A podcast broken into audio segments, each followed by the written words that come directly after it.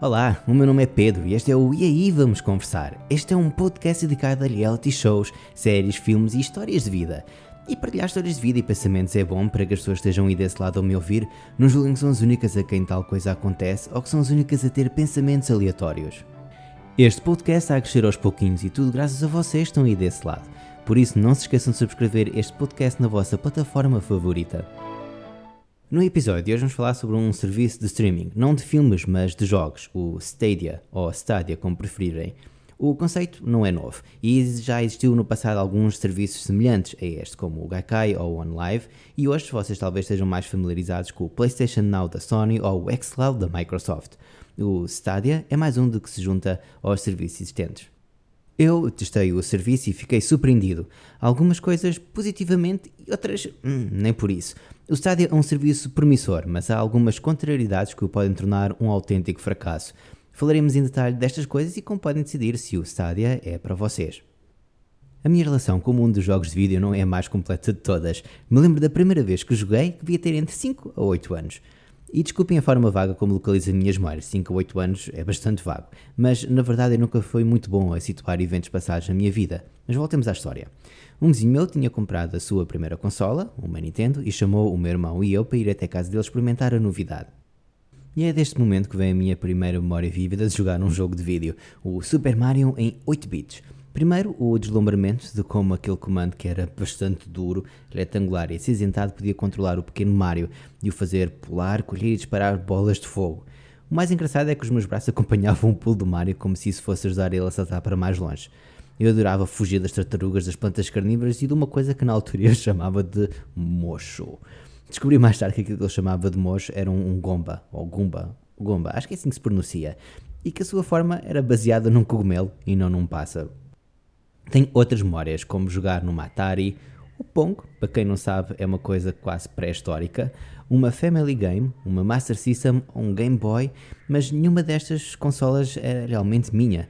Eu só pude jogar por curtos momentos, quando ia, por exemplo, à casa da minha madrinha e jogava com os filhos dela, ou quando alguém levava o Game Boy para a escola, ou quando a consola era posta de lado e mais ninguém a queria. E foi isso que aconteceu com a Family Game. Ela era emprestada, mas não era dada. Só muito mais tarde é que eu tive uma consola e também não podia chamar exatamente de minha, pois ela foi comprada pelo meu irmão e era posse dele.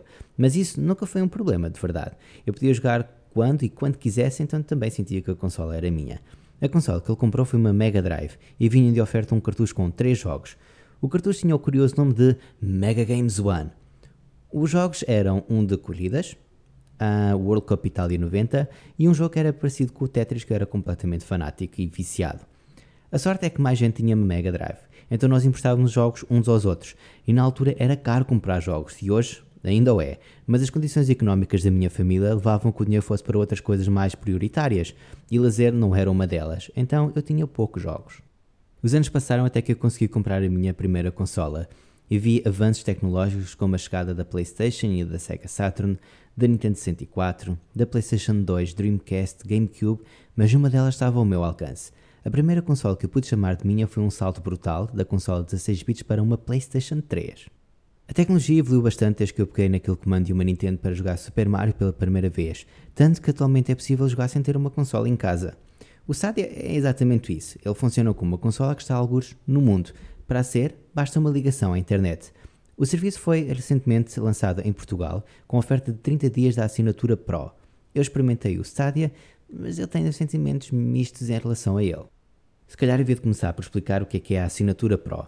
A assinatura Pro dá acesso a uma coleção de jogos que vai crescendo todos os meses, e se quiserem manter o acesso a esses jogos, devem manter a assinatura ativa. A parte menos boa é que ela custa 9,90€ por mês, o que é um bocadinho caro para um país massacrado pela crise que a pandemia trouxe. Quanto aos jogos que são oferecidos mensalmente, eles são bastante variados e certamente vão encontrar algum que seja do vosso agrado.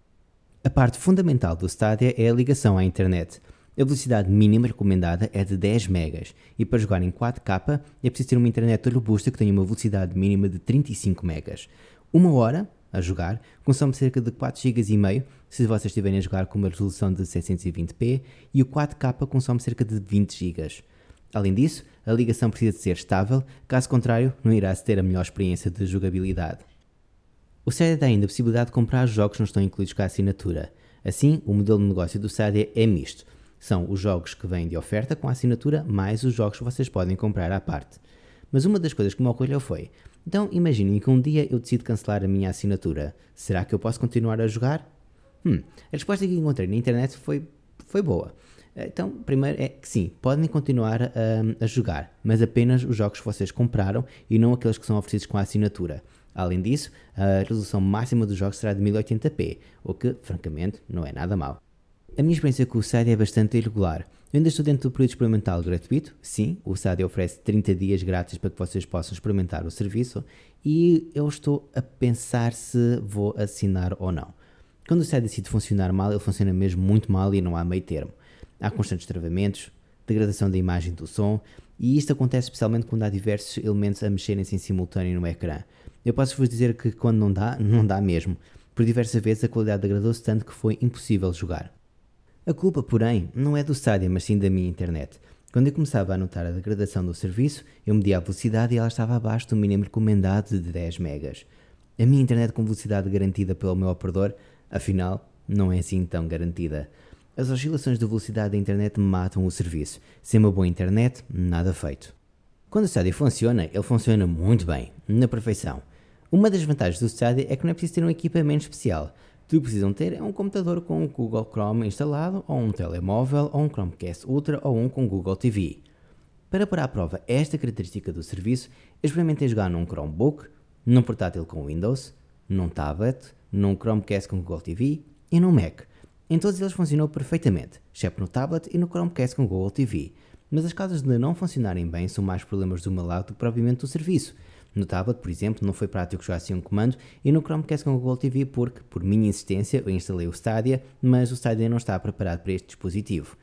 Há mais funcionalidades do Stadia que eu deixei de parte deste review. Como eu não experimentei, também não vou falar sobre elas, mas são bastante interessantes como fazer streaming diretamente para o YouTube sem necessidade de software adicional. Resumindo, o Stadia da Google pode ser uma alternativa às consolas tradicionais, mas o serviço tem uma vulnerabilidade crucial, que é a ligação à internet. Se a vossa ligação à internet não for rápida, estável e ilimitada, o serviço não irá funcionar. A principal vantagem ou desvantagem, dependendo da perspectiva, é o custo. Por 10 euros por mês e um equipamento qualquer, mesmo um computador ou um telemóvel fraquinho, temos de ter acesso a uma biblioteca de jogos sem grandes problemas. O Stadia é algo que eu nem imaginava ser possível quando joguei pela primeira vez o Super Mario na casa do meu vizinho. O deslumbramento dessa altura será eterno e o Stadia é uma expansão disso, meio utópico, mas é o acesso universal a jogos de vídeo. Bom, chegamos ao fim do episódio de hoje. Espero que tenham gostado. Não se esqueçam de visitar o meu site em www.eaivamosconversar.com e de subscrever este podcast. O vosso apoio é muito importante. Muito obrigado a todos, até à próxima e tudo de bom.